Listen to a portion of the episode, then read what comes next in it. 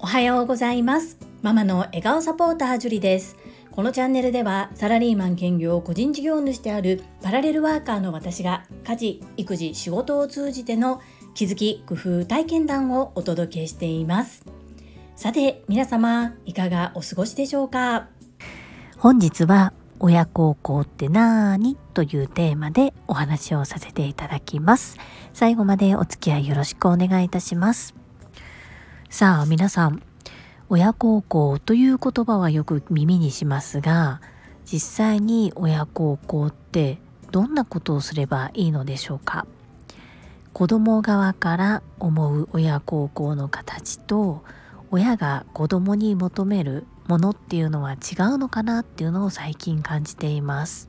私の場合幸い主人の方の両親も自分の両親もありがたいことに健康で元気に暮らしており両家ともに我が家から車で15分から20分程度の距離に住んでくれているので何かあればすぐ駆けつけることができるし逆に私は今子供たちのことをいろいろと親に助けてもらったりもしています。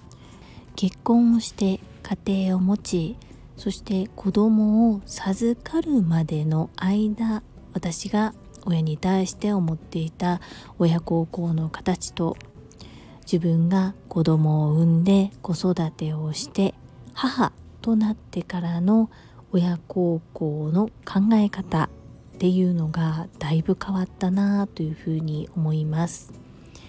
当初は物だったり何かプレゼントをすることでの親孝行そういうふうにしか表現形で表すことができなかったんですけれども最近思うのはやはり短い時間でも会って話をするということかなというふうに思います。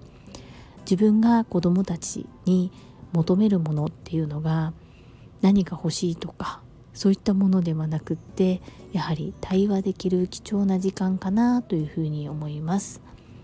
昨日私は会社で決算が近いということもあり割と仕事量が多くてどうしても残業しないと回らないということで子どもたちを夕方から夜にかけて自分の実家の親に見てもらいました。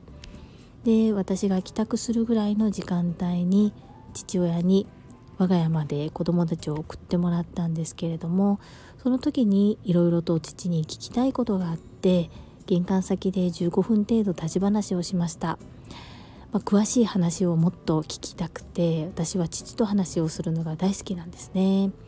それでまた詳しいことはご飯でも食べにおいでというふうに言われてゆっくり喋ろうというふうな約束をしました。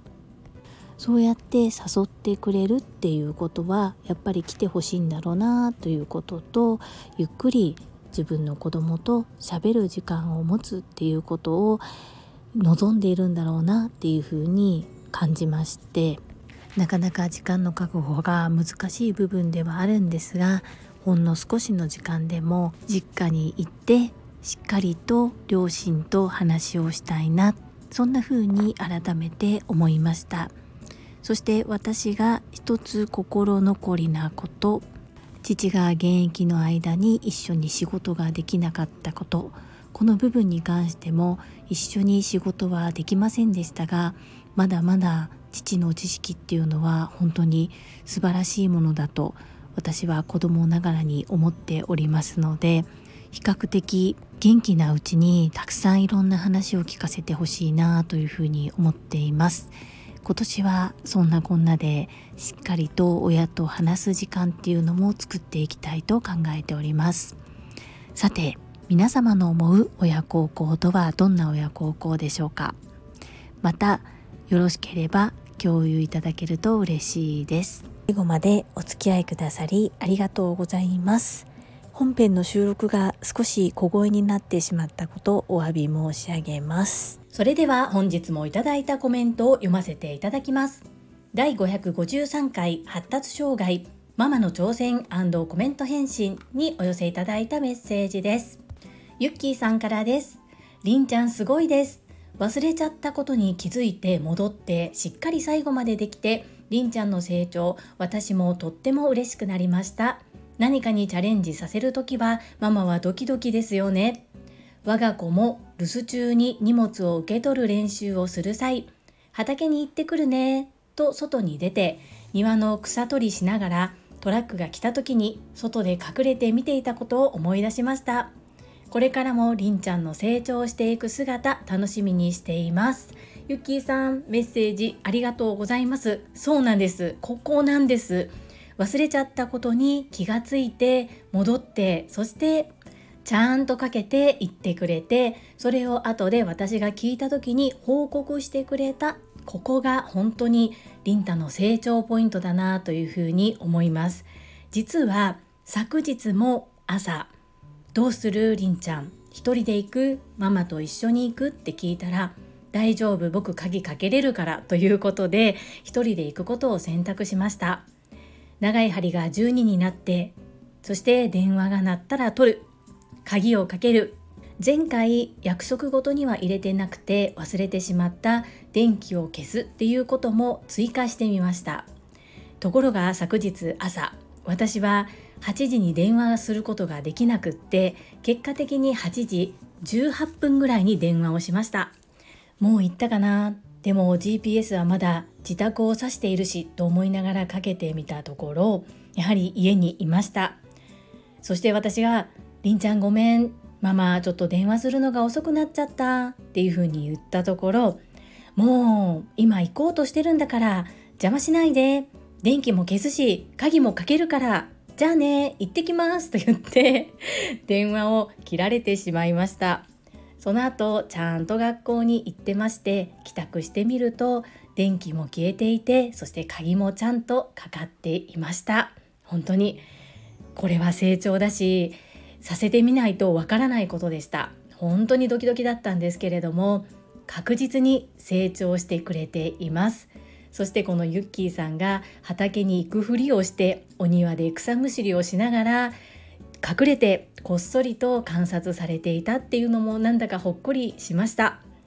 ご報告くださり教えていただきありがとうございます。そしてりんちゃんの成長もいつも見守ってくださり本当に感謝です。ありがとうございます。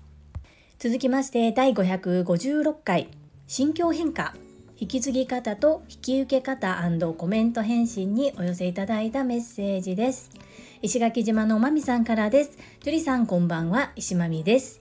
引き継ぎ、簡単なようで難しいトピックですね。私は淡々と引き継いでほしい派です。その人の主観や感情を混ぜてしまうと、何というか違った感じで引き継がれてしまいますもんね。だけど、その人の失敗談や気をつけるポイントなど織り交ぜてくれると嬉しいかも。結局どっちやねん、笑い。マミピーメッセージありがとうございます。本当に難しいトピックだなというふうに思います。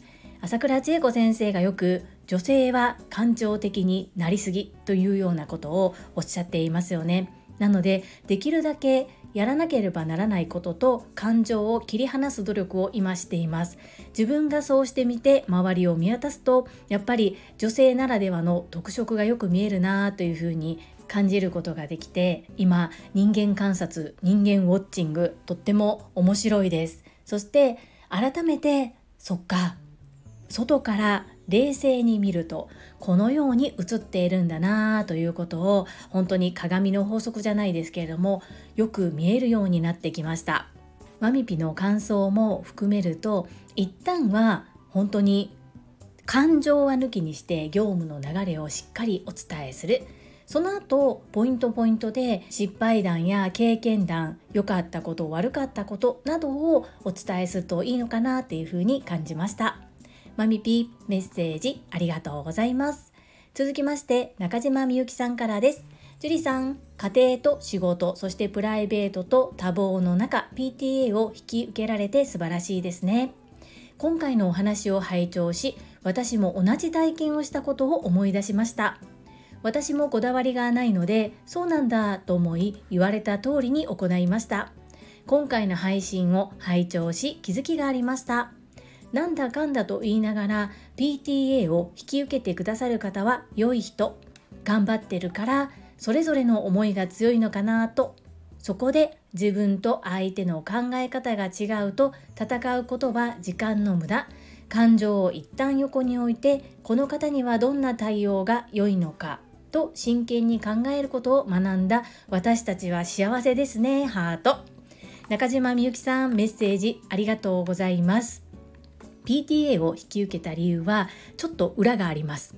なぜかというとそれを理由に、仕事が少し休みやすくなるからというところがあります。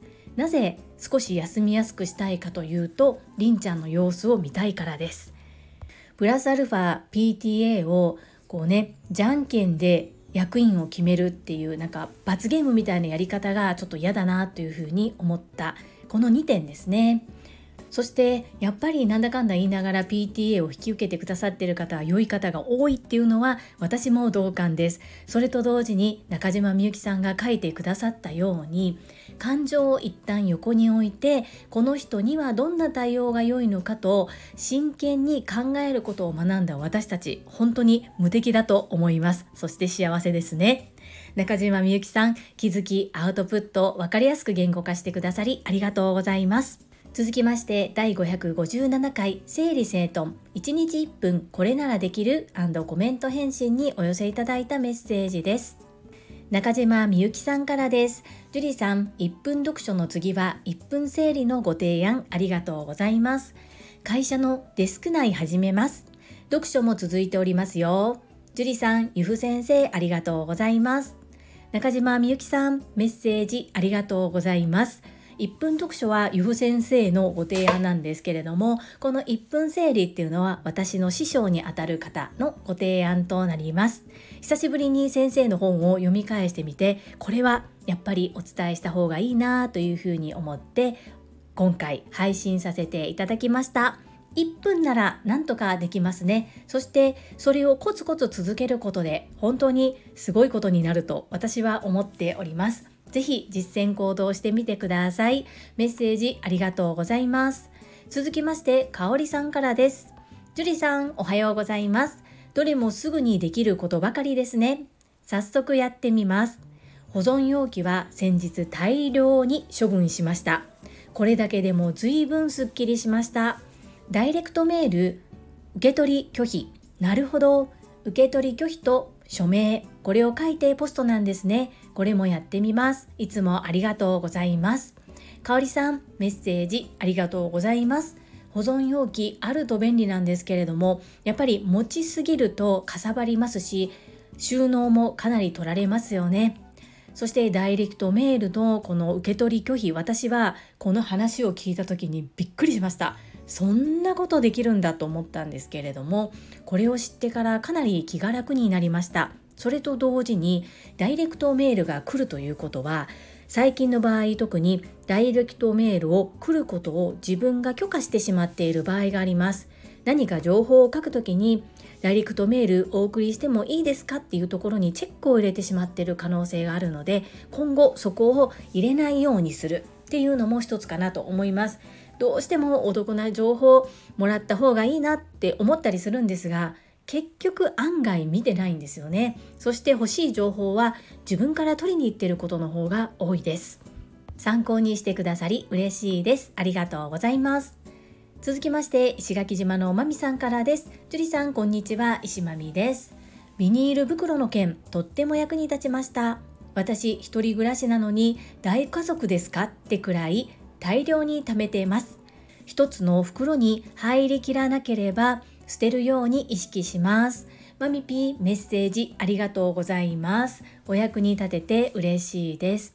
捨てるのも一つですし、捨てる前にいただかない努力をするっていうのも今の時代はエコなのかなというふうに思ったりもします。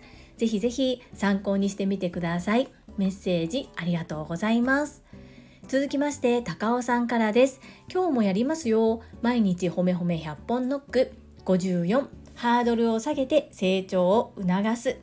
1分片付けチャレンジを教えていただきありがとうございます。なんかできそうな気がしてきます。1分片付けチャレンジの積み重ねで我が家もすっきりさせます。高尾さんメッセージありがとうございます。ほんのちょっとしたことなんですけれどもこう気合を入れて片付けをしようと思うとやっぱりこう気疲れしてしまう部分もあるんですね。もっと気軽に片付けを取り入れてもいいのではないかと私は思っております。ぜひぜひ挑戦してみてください。メッセージありがとうございます。続きまして泉さんからです。ジュリアーのダイレクトメールを受信拒否初耳でした。これ早速やってみます。娘の成人式とスーツの DM が毎日すごいことになってます紙製品とかもったいないなぁと思っていてそんな時は電話して伝えてました。笑い。試してみます。最高の情報をありがとうございます。イズミーナ、メッセージありがとうございます。電話すると電話代かかりますし、ちょっと待たされませんそして、この紙に書いてパパッと送り返すっていう手間と、まあ、どっちが楽なのかなっていうことなんですけれども、ちゃんと電話して送ってこないようにしていたイズミーナもさすがだなというふうに思いました。よかったら取り入れてみてください。メッセージありがとうございます。続きまして第555回振り返り目標振り返り会コメント返信にお寄せいただいたメッセージです中島みゆきさんからです私の年頭の目標3つ1朝倉先生の Voicy コメント継続。丸。2毎日のヨガジャンプ瞑想。丸。3 2年後仕事でナンバーワンになるためにコツコツ努力する。丸。中島みゆきさんすべて丸ですね。さすがです。パチパチパチパチ素敵です。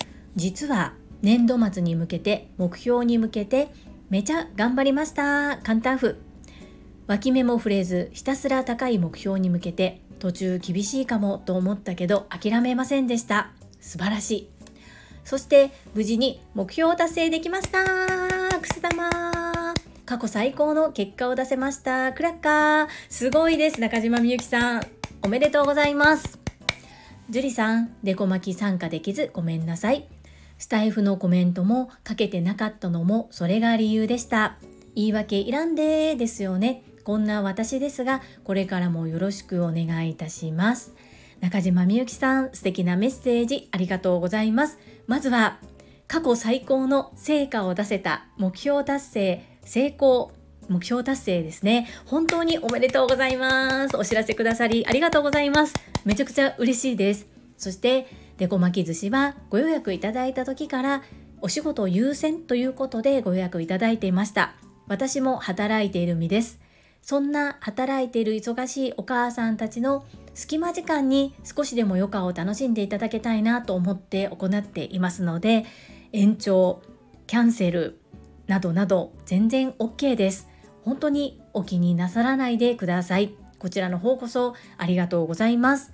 そしてコメントも本当にいただけることが嬉しい。聞いていただけるだけで本当に感謝感謝なんです。なので書けないからと言ってそんな風に思わないでください。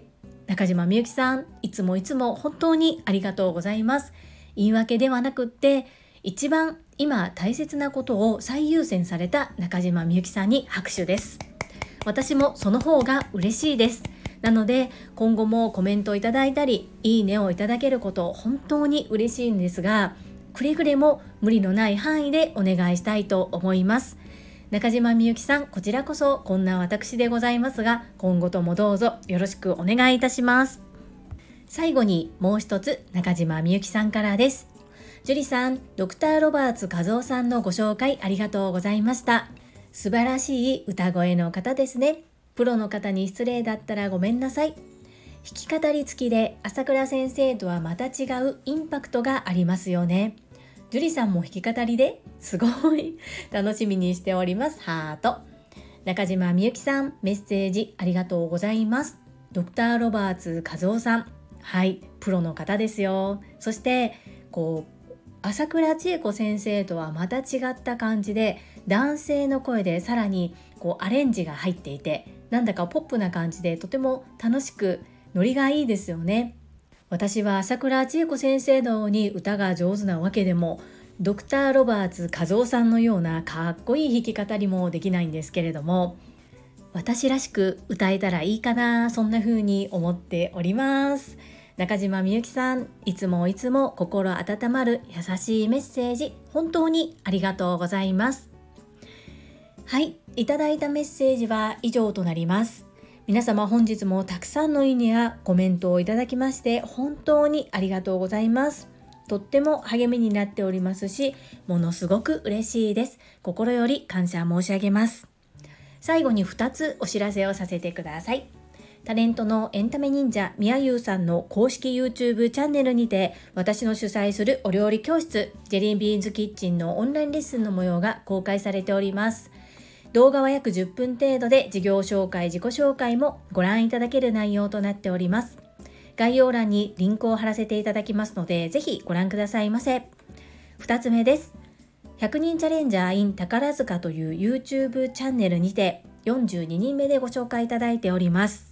こちらは私がなぜパラレルワーカーという働き方を選択しているのかということがわかる7分程度の動画となっております。合わせてご覧いただけるととっても嬉しいです。概要欄にリンクを貼らせていただきます。どうぞよろしくお願いいたします。それではまた明日お会いしましょう。素敵な一日をお過ごしください。ママの笑顔サポーター、ジュリーでした。